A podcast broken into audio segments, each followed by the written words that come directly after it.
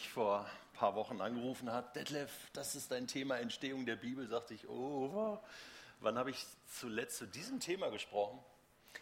Und äh, ich musste richtig eintauchen und ähm, habe viel gelesen dazu und muss sagen, das ist so eine große Geschichte. Ähm, wow, das in 30 Minuten jetzt für euch zu präsentieren, ist wirklich spannend. Freue mich drauf. Ähm, aber ich kann euch eins sagen, dass es dieses Buch so gibt, wie wir es heute haben, ist wirklich ein Wunder. Das kann man sagen. Und wenn das das Einzige ist, was du mitnimmst, dass das ein Wunder ist und dass es sich lohnt, diesem Wunder immer wieder zu begegnen und darin zu lesen, dann ist das äh, das Beste, was du machen kannst heute Morgen. Ich habe noch ein paar Infos und ich nehme euch natürlich mit auf eine Reise, die jetzt so ein paar Jahrtausende äh, alt ist und versuche das kurz und knapp und interessant zu machen. Ähm, denn die Frage ist, wie ist dieses Buch entstanden? Dieses Buch, Claudio hat es schon gesagt, 66 Bücher, 39 im Alten, 27 im Neuen Testament. Diese beiden Teile, die aber eine Geschichte sind und so gelesen werden kann. Ähm, Bibel, dieses Wort kommt ursprünglich aus dem griechischen Biblos, das Buch oder Bibloi ist äh, der Plural, deswegen Bibel. Äh, eigentlich äh, kann man das mit Bücher übersetzen. Das ist ein äh, Buch mit vielen Büchern und doch ein Buch, eine Geschichte, ein Gott, der hindurch wirkt vom Anfang bis zum Ende. Über 40 Autoren, über Jahrtausende haben sie geschrieben, von Hunderten übersetzt mittlerweile, von Tausenden gedruckt, von Millionen gekauft und von Milliarden gelesen. Das Buch schlägt alle Rekorde. Es äh, wird bewundert, es wird auch mal in der Luft zerrissen, kritisiert, studiert, verschlungen, als das ewige Wort von Gott angenommen, sodass es Menschen auf dieser Welt immer wieder komplett verändert. Die Bibel, größer, dicker, ewiger, ist kein anderes Buch auf dieser Welt. Dieses Buch, kein anderes Buch wurde so viel gelesen, so viel gekauft Nein, auch Harry Potter kommt da nicht dran. Wir kommen später noch auf Harry Potter, könnt ihr euch schon mal merken. Kein Buch wurde in so vielen Sprachen übersetzt. Für kein Buch auf dieser Welt sind so viele Menschen als Märtyrer gestorben. Auch das zeichnet das Buch aus, zeichnet das Christentum aus. Was ist da dran an diesem Buch? Kein Buch hat Menschen auf diesem Planeten mehr bewegt als die Bibel. Was ist denn so besonders, so einzigartig an diesem Buch? Wir werden jetzt in den nächsten Wochen viel darüber hören und ich darf heute Morgen nicht, nichts vorwegnehmen, ja? sondern soll mich wirklich an dieses Thema halten. Wir sind schon ganz nervös hier vorne. Keine Angst.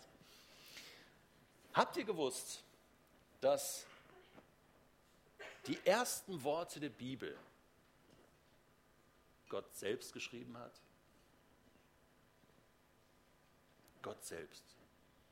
Wir lesen im ersten Teil der Bibel, in den fünf Büchern Mose, die Juden nennen das die Torah, lesen wir, dass Gott zwei Tafeln mit seinem Finger beschrieben hat. Die beiden Gesetzestafeln, die beiden Tafeln aus Stein, wo die zehn Gebote drauf stehen. Zehn Gebote. Das war das Erste, was Gott selbst geschrieben hat. Mose, der dann 40 Tage, 40 Nächte auf dem Berg Sinai gewesen ist mit Gott und sozusagen die erste Hörbibel empfangen hat. Gott hat ihm erzählt und Mose hat aufgeschrieben und so sind die, ist das Gesetz entstanden, die Torah, später die fünf Bücher Mose, die ganze Geschichte Israels. Und es ist interessant, das hat mich zum Beispiel fasziniert. Ich versuche euch zwischendurch immer so ein paar Nuggets zu geben. Die Torah besteht aus 304.805 Buchstaben.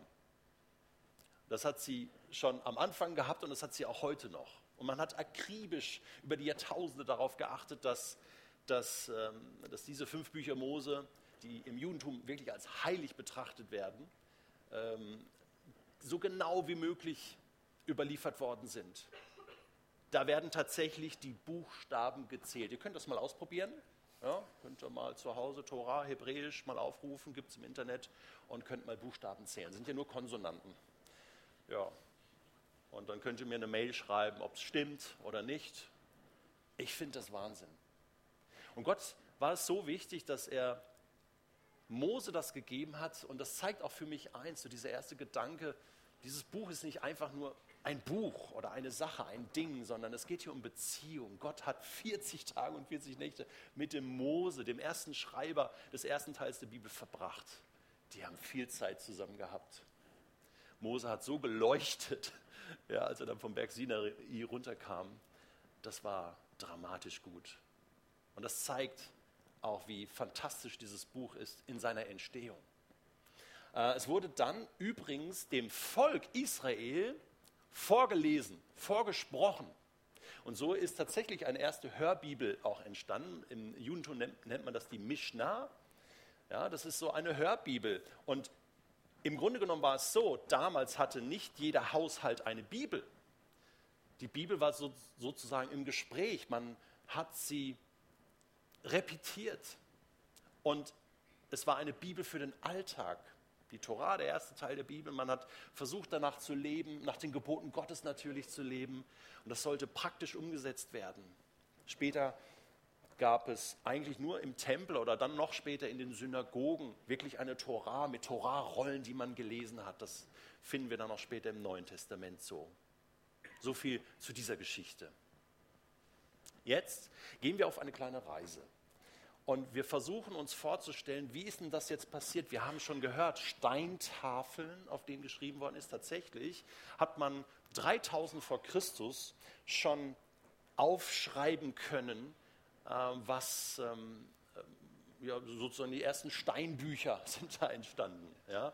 Äh, zur Zeit Abrahams gab es, also ihr kennt das so mit Hieroglyphen und, und äh, und äh, Keilschrift, vielleicht schon mal was ge äh, von gehört, die, das Volk der Sumerer, äh, die schon in Keilschrift Dinge verfasst haben. Und Zeit Abrahams, 2000 vor Christus, ich habe da mal so ein Foto mitgebracht. Ähm, ja, so sieht es aus, guckt. Ja. Kann das jemand lesen? Das sieht cool aus, ja, mit so, so Bildchen, so ein bisschen Piktogramme könnte man sagen. Ja. Das äh, hat man äh, gefunden in Mesopotamien, das 3000 vor Christus. Und zur Zeit Abrahams konnte man schon in Keilschrift Dinge aufschreiben. Das ist interessant. Wenn man dem biblischen Bericht glaubt, hat der Sohn von Noah, der auf der Arche war, wir finden ja diesen Bericht über die Sinnflut äh, in den ersten Kapiteln der Urgeschichte, der Sohn von Noah, der ist 600 Jahre alt geworden und der hat noch gelebt, als Abraham geboren wurde. Und Abraham ist 175 Jahre alt geworden. Das heißt, theoretisch hätten die sich treffen können. Das heißt aber auch, dass Zeugen, die bei der Sintflut dabei gewesen sind auf der Arche Noah, noch gelebt haben, als man schon schreiben konnte. Das heißt für mich, man hat tatsächlich Tatsachenberichte von Menschen, die dabei waren, aus erster Hand. Das macht die Bibel für mich sehr glaubwürdig. Das ist nicht mein Thema heute, aber das ist so ein Nugget, was ich euch mitgeben möchte. Keilschrift. Gott hat also von Anfang an die Schreibkultur, die es gab, nutzen können, so will ich es mal einfach ausdrücken. Menschen haben das aufgeschrieben, was sie mit Gott erlebt haben. Das ist das. Und so wurden äh, Berichte dann auch überliefert, wie zum Beispiel auch der Bericht der Sinnflut. Ich finde das super spannend. Dann ging es natürlich weiter. Wir gehen so ein paar Steps weiter. Zur Zeit von Mose, von dem wir am Anfang gehört haben, konnte man schon auf Papyrus schreiben. Das ist so die nächste große Entwicklungsstufe. Auch da habe ich ein Bild mitgebracht. Padam, so sieht das aus.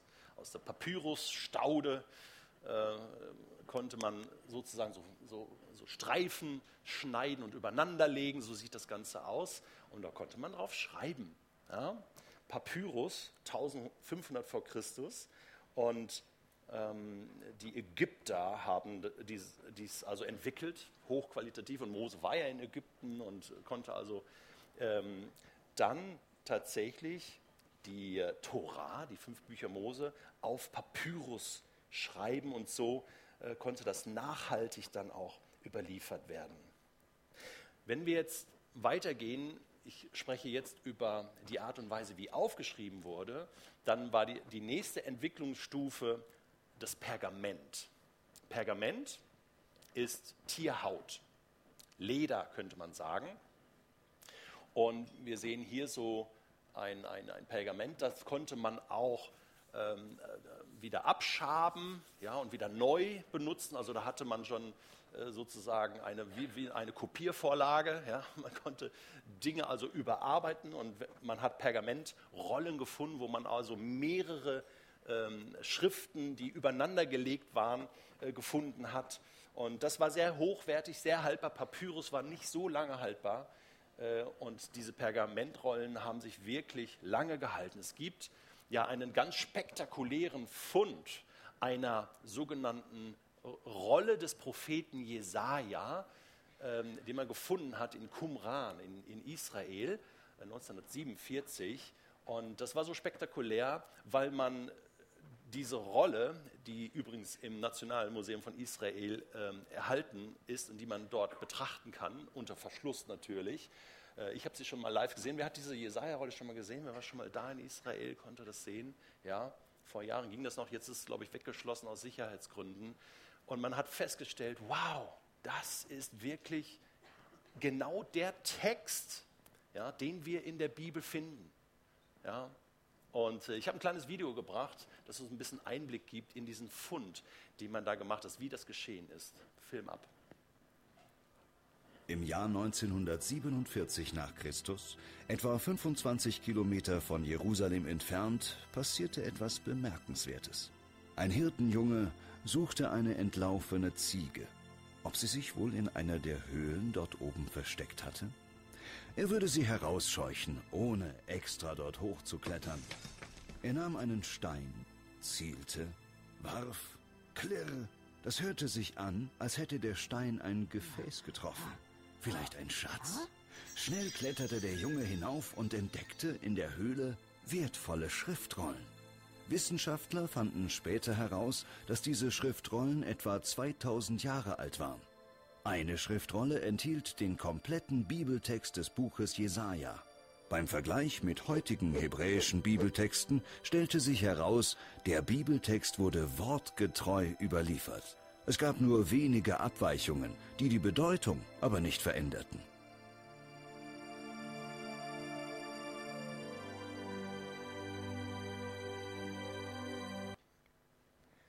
Das war wirklich ein Jahrhundertfund und für mich so wieder so eine Wundergeschichte, dass Gott doch immer wieder dafür sorgt, allen Kritikern zu begegnen und zu sagen, hey, du kannst dich wirklich auf das verlassen was hier überliefert worden ist, was geschrieben steht.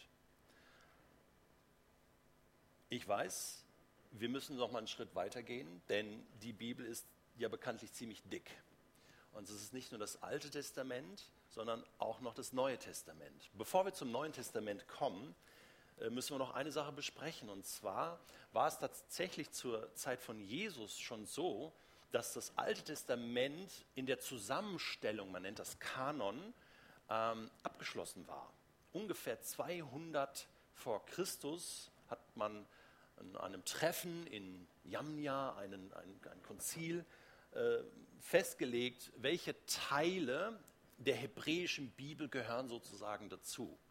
Wir merken das daran, dass in den Evangelien, wenn Jesus darüber spricht, über diese hebräische Bibel, er sagt, habt ihr nicht gelesen bei Mose? Habt ihr nicht gelesen in den Propheten? Er zitiert also, so wie auch die Evangelisten ständig aus der bestehenden hebräischen Bibel, äh, die Jesus-Bibel könnte man sagen, die es schon gegeben hat. Also das war schon vor Christus abgeschlossen, dieser Prozess. Was gehört da hinein? So wie wir ähm, das Alte Testament auch vorfinden, jetzt in unseren Bibeln, war es damals auch schon. In der hebräischen Bibel ist das noch alles ein bisschen anders strukturiert. Äh, es sind nur 22 Bücher statt 39 und so weiter, weil einiges zusammengefasst ist, aber es ist das gleiche Buch. Das ist spannend. Und auch wieder so ein, so ein Punkt, der äh, für Vertrauen sorgt. Ähm, äh, Jesus zitiert daraus. und weist darauf hin, dass das Lesen des Alten Testamentes wichtig ist. Er war mal mit zwei Jüngern äh, unterwegs, die nicht glauben wollten, dass er auferstanden ist und er gibt sich gar nicht zu erkennen, sondern liest mit ihnen hebräische Bibel. Die hat er natürlich nicht physisch dabei gehabt, aber er ist mit ihnen unterwegs und, und macht ihnen klar, wo sie Christus finden im ersten Teil der Bibel. Und dann ging ihnen das Herz auf und, und es wird ein neues Glaubensfundament in ihrem Leben geschaffen, verwurzelt im Alten Testament. Ich kenne ja viele Leute, die mir, die mir sagen, äh, weißt du, das Alte Testament, das muss, das muss ich lesen. Das sagt ja schon das Wort alt. Es ist veraltet. Ja, so, ich lese lieber so im Neuen Testament, es ist neu. Ja, aber gut, so neu ist es auch nicht mehr. Ja. Es ist auch schon 2000 Jahre alt. Also, ne, was neu ist, neue Schuhe, naja, na, neuer Computer, ihr kennt das Problem. Ähm, und, und ich sage ich sag immer an dieser Stelle, wusstest du, dass das Alte Testament 452 Mal in den Evangelien zitiert wird? 452 Mal. Wenn du das alles rausschneidest aus den Evangelien, da bleibt nicht viel übrig. Ja gut, außer Jesus. Jesus bleibt übrig, ja. Alles gut, ja. Nur Jesus findest du eben auch schon im Alten Testament. Ja? Über 300 Verheißungen, Prophetien auf Jesus. Hey, dieses Buch ist wirklich eine Geschichte, es gehört zusammen, du kannst es nicht auseinanderreißen. Jetzt sind wir ja da schon beim Neuen Testament. Apropos Neues Testament, wie beginnt das Neue Testament mit Matthäus? Und Matthäus schreibt, dieses Buch berichtet die Geschichte von Jesus Christus. Er ist ein Nachkomme Abrahams und Davids. Und jetzt geht's los. Mega spannend, hört mal zu. Abraham war der Vater von Isaak. Und Isaak äh, folgten in direkter Linie Jakob, der Vater von Judah und seinen Brüdern. Und Judah ähm, zeugte dann Peres und Peres zeugte Serach. Ist cool, oder? Das ist sehr spannend. Ja? Und es geht so weiter, über, über ganze Verse. Du, bist, du, du denkst, juhu, endlich geht's Neue Testament los und du bist immer noch im Alten. Ja? ja, weil es eben eine Geschichte ist, weil es eben die Geschichte von Jesus ist, schon, schon im Alten Testament und weil das zusammengehört und deswegen liest die Bibel als Ganzes. Im Neuen Testament hat mich besonders, ich picke so einzelne Sachen raus, besonders fasziniert der Lukas. Lukas hat ein Evangelium geschrieben. Und wir können mal lesen, äh, wie, Lukas, der war wie so als Journalist unterwegs und äh, hat recherchiert. Ich habe euch da mal so einen Text mitgebracht, den ähm, lesen wir mal gemeinsam. Er schreibt da, äh, schon viele haben die Aufgabe in Angriff genommen, einen Bericht über die Dinge abzufassen, die in unserer Mitte geschehen sind und die wir von denen erfahren haben, die von Anfang an als Augenzeugen dabei waren und dann Diener der Botschaft Gottes geworden sind. Damit sagt Lukas, dass schon viele ne, Matthäus, Markus, dass sie alles schon geschrieben haben über, über, über diese Geschichte mit Jesus, ja? Entstehung der Evangelien. Ähm, und ähm, dass Augenzeugen dabei waren. Und er hat jetzt diese Augenzeugen auch getroffen und, und interviewt. So muss man sich das vorstellen. Jetzt geht es weiter. Ähm, nächste Folie.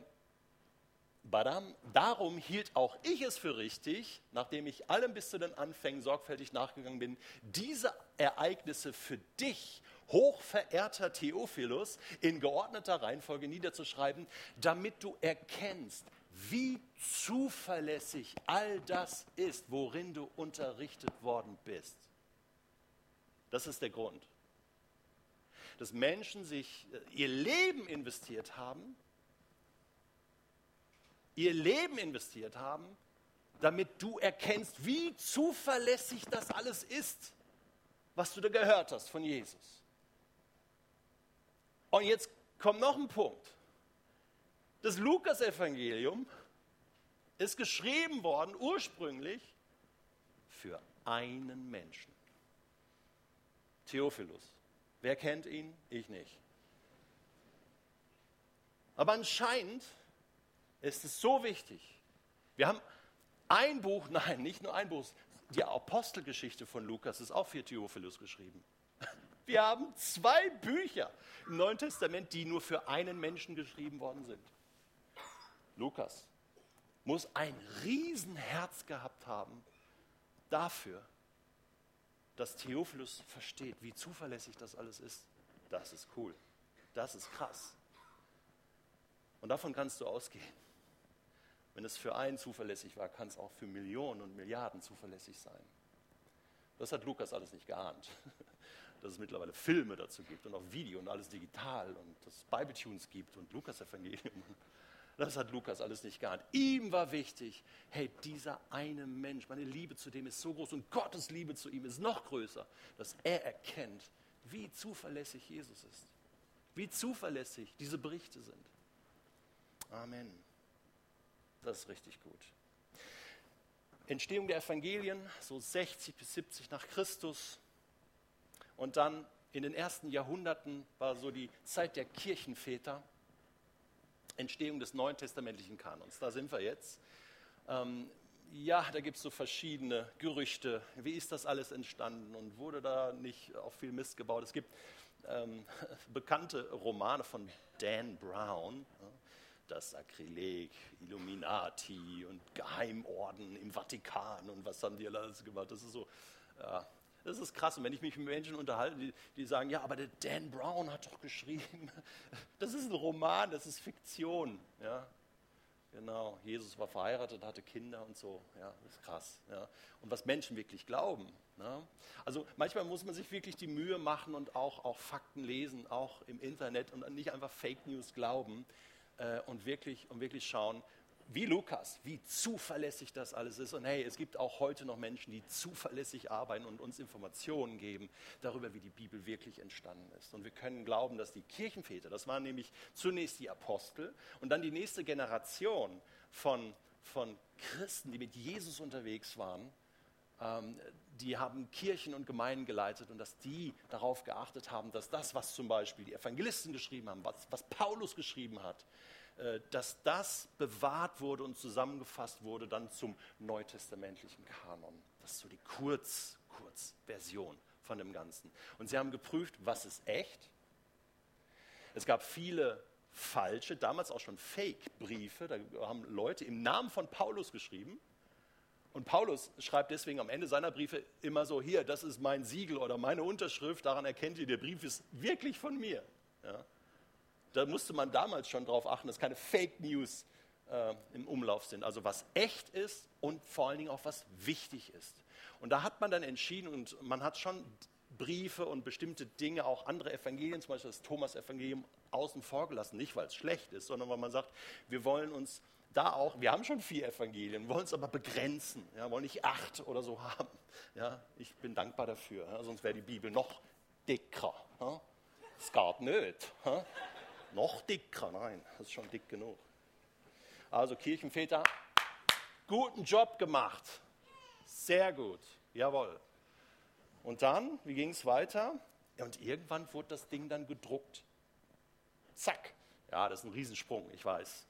Tausend Jahre, ne? Gutenberg in Deutschland druckte das erste Buch. Was gedruckt wurde, war eine Bibel in lateinischer Übersetzung zunächst, die von Hieronymus, Vulgata.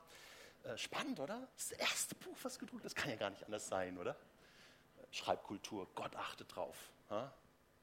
Keilschrift, Papyrus, Pergament, Buchdruck, Bibel. Erste Buch, was in deutscher Sprache gedruckt wurde, Luther, dann im 16. Jahrhundert. Das war auch im Deutschunterricht in den Schulen dann das erste Buch, was gelesen wurde so wie jüdische Kinder die Torah lesen und so die Sprache lernen und lesen lernen. Ja, Bibel, gerade zu Anfang. Sollte man wieder. Ja, mir kommt da gerade eine Idee. Wer ist verantwortlich für Bildung und so? Hier haben wir hier jemanden. Ach krass, oder? So krass. Und da geht so viel verloren. Aber wir haben jetzt neun Wochen Zeit, darüber zu sprechen. Ne? Und, und ich finde das so gut, diese, diese Reihe jetzt hier. Ähm, ich habe dann, hab dann auch was gefunden. Ähm, na, das kippen wir jetzt ich, aus zeitlichen Gründen. Äh, nur als Info, es gab so, so, so Bibelabschreiber, Masoreten nannte man die. Äh, und die haben wirklich, das waren so, so Kopiermaschinen, die haben Bibel abgeschrieben und wirklich äh, geschaut, also vor allem Altes Testament natürlich, äh, ähm, dass die Bibel immer wieder in höchster Qualität abgeschrieben worden ist. Ja. Ah, ich habe Sachen entdeckt. Taucht selbst mal ein. Entstehung der Bibel, googelt das mal und holt euch da noch einige Fakten dazu. Ein Mann darf ich euch nicht unterschlagen. Und das ist der Herr Tischendorf. Haben wir den? Haben wir den auch? Wie der aussah, der Tischendorf? Da ist er. Konstantin von Tischendorf aus Sachsen, Deutschland. Was hat der Kerl gemacht? Hey, der hat Unglaubliches gemacht. Der hat Rollen aus dem Katharinenkloster im Sinai-Gebirge, vor allen Dingen Rollen des Neuen Testamentes, also Pergamentrollen, gerettet aus dem Feuer. Da waren Katharinenkloster-Vorsteher, da haben Menschen gelebt im Katharinenkloster, das kann man heute noch besuchen und anschauen. Ja? Ähm, und denen war ein bisschen kalt. Und dann haben sie kein Holz mehr gehabt und dann haben sie gesagt, ja, nehmen wir diese Rollen hier, brennen auch gut. Und der Tischendorf ist eine lange Geschichte, der wusste, irgendwo muss es was geben, irgendwo muss es noch Abschriften geben und so weiter. Und dann ist er zweimal dahin und dann hat er tatsächlich, das ist so überliefert, ähm, ist der zu dem Zeitpunkt gekommen, wo die die Rollen ins Feuer geworfen haben. Und das waren die frühesten Abschriften, die man hat vom Neuen Testament. Die hat er mit eigenen Händen da rausgeholt. Aus dem Feuer und gerettet. Das ist unglaublich.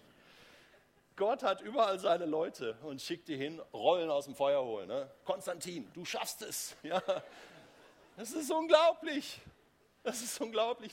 Und, und tatsächlich deswegen nennt man das Fachterminus Codex Sinaiticus. Das sind die Rollen vom Sinai, hier von Konstantin, gerettet. Die früheste, sicherste Abschrift des Neuen Testamentes vom 400 nach Christus. Der Typ hat dann Bibel abgeschrieben, alles, weil es gab noch keine Kopiermaschinen auf, ja, und hat äh, für das griechische Neue Testament gesorgt. Das nennt sich heute Nestle Aland. Die, die Leute, die Theologen, die mit Logos Bible Software arbeiten, haben Nestle Aland da drin Codex Sinaiticus, es gibt noch andere Rollen, die man später gefunden hat. Ihm sei Dank. Konstantin, der Rollenretter. Hammer, oder? Es ist so krass. Ich muss landen. Ich muss landen. Ich darf landen. Ich möchte landen. Heute. Wycliffe Bibelübersetzer. Das ist eine Organisation, gibt noch einige mehr, die die Bibel übersetzen. Also wir haben die Bibel ja in deutscher Sprache. Luther hat sie in deutsche Sprache übersetzt. Es wurde gedruckt. Und mittlerweile, ich habe euch mal ein paar Zahlen mitgebracht, können wir mal die Folie sehen, ähm, gibt es Bibelübersetzungen in so vielen Sprachen. Also 1680 Sprachen Ah, so, die noch eine Übersetzung benötigen. Das ist so quasi, damit fangen wir an, so quasi, hey, so viele Sprachen, in so vielen Sprachen gibt es noch keine Bibel. Da ist noch jede Menge zu tun, ja, an Übersetzungsarbeit. Aber eben, Sprachen, in denen es bereits eine Bibel oder ein Neues Testament oder Bibelteile gibt, 3589, habe ich letzte Woche auf, auf, direkt auf wycliffe.de runtergeladen. Das müsste aktuell sein. 2846 Sprachen, in denen zurzeit in Bibelübersetzungen, Alphabetisierung und oder wissenschaftlichen Projekten gearbeitet wird. Und dann gibt es 132 Wycliffe-Mitarbeiter, die daran arbeiten. Die machen einen Riesenjob. Und die sind wirklich unterwegs und äh, man erkundet auch heute noch neue Sprachen. Und jetzt geht es ja darum, hey, diese Botschaft der Bibel, die, die muss in allen Sprachen übersetzt sein, damit jeder Mensch sie verstehen kann. Dafür ist ja die Bibel da. Gott ist ja Mensch geworden damit wir Gott verstehen können. Und so ist auch die Bibel, finde ich, so ein Dokument von Gottes Geschichte mit den Menschen, damit wir das verstehen können, dass wir Gott auch verstehen können. Und das sollen alle Menschen verstehen können. Und es gibt eine Geschichte, die ich gelesen habe von einem Wycliffe-Mitarbeiter, der, ähm, die sind da in ein Stammesgebiet gekommen und da war eine spezielle Sprache. Und da hat man, man fängt immer mit dem Johannesevangelium an, weil das Griechisch des Johannesevangeliums ist ähm, sehr einfach und äh, deswegen fängt man damit an. Und jetzt hat man auch da, da hat man den Vers gehabt, und siehe, das Lamm Gottes, was die Sünde der Welt trägt. Und dann hat man gefragt in diesem Stammesgebiet, was, was, was habt ihr für ein Wort? Lamm, Lamm. Die kannten kein Lamm, gab es kein Lamm. Ja, habt ihr irgendein anderes Tier, was ihr sehr schätzt oder wo ihr sagt, cooles Tier oder irgendwie was noch Sinn macht und so? Ja, hm, Schwein finden sie ganz toll. Ja, okay, und dann haben die Wycliffe-Sätze immer ein, zwei Nächte gebetet und gesagt, okay, dann gibt es halt das Johannesevangelium und jetzt heißt es, aber nur in diesem Stammesgebiet. Ja, und siehe, das Schwein Gottes ist kein Witz, was die Sünden der Welt trägt. Für unsere Ästhetik sehr befremdlich, ja, aber für die macht es absolut Sinn. Ja. Warum? Weil es nicht darum geht, hochtheologische Richtigkeiten zu verbreiten in dieser Welt, sondern Verständlichkeiten. Zugänge zu Gott. Und dabei ist manchmal, sind manchmal viele Mittel recht. Keine Kosten und Mühen werden gescheut, weil die Bibel, und das möchte ich abschließend sagen, und das hast du jetzt gemerkt durch diesen kurzen Gang in der Geschichte, ich hoffe, es war nicht langweilig, hast du gemerkt, boah, das ist ein wertvolles Buch. Das ist ein wertvolles Buch. So wertvoll, dass dieser Schriftzug hier, wusstet ihr das? Der ist mit Blattgold versehen. Das hat Millionen gekostet, hat der alle mir gesagt. Nein, das stimmt nicht. Ne? das, war, das war ein Witz, glaube ich. Ja. Nein, es war nicht so teuer. Aber ich finde das cool. Blattgold. Ja. Hey, hey, was ist dir das Wort Gottes wert? Hey, du hast vielleicht zehn Bibeln im Schrank stehen. Was ist, ist fast, fast eine Inflation der Bibel, oder? Was ist dir das Wort Gottes wert? Vor Jahren habe ich im Zug gesessen Richtung Zürich und da ist die prominenteste Zeitung, liegt ja da immer aus, 20 Minuten. Dann habe ich darin gelesen und da war eine Seite und da ging es darum um Harry Potter, ich habe es euch versprochen.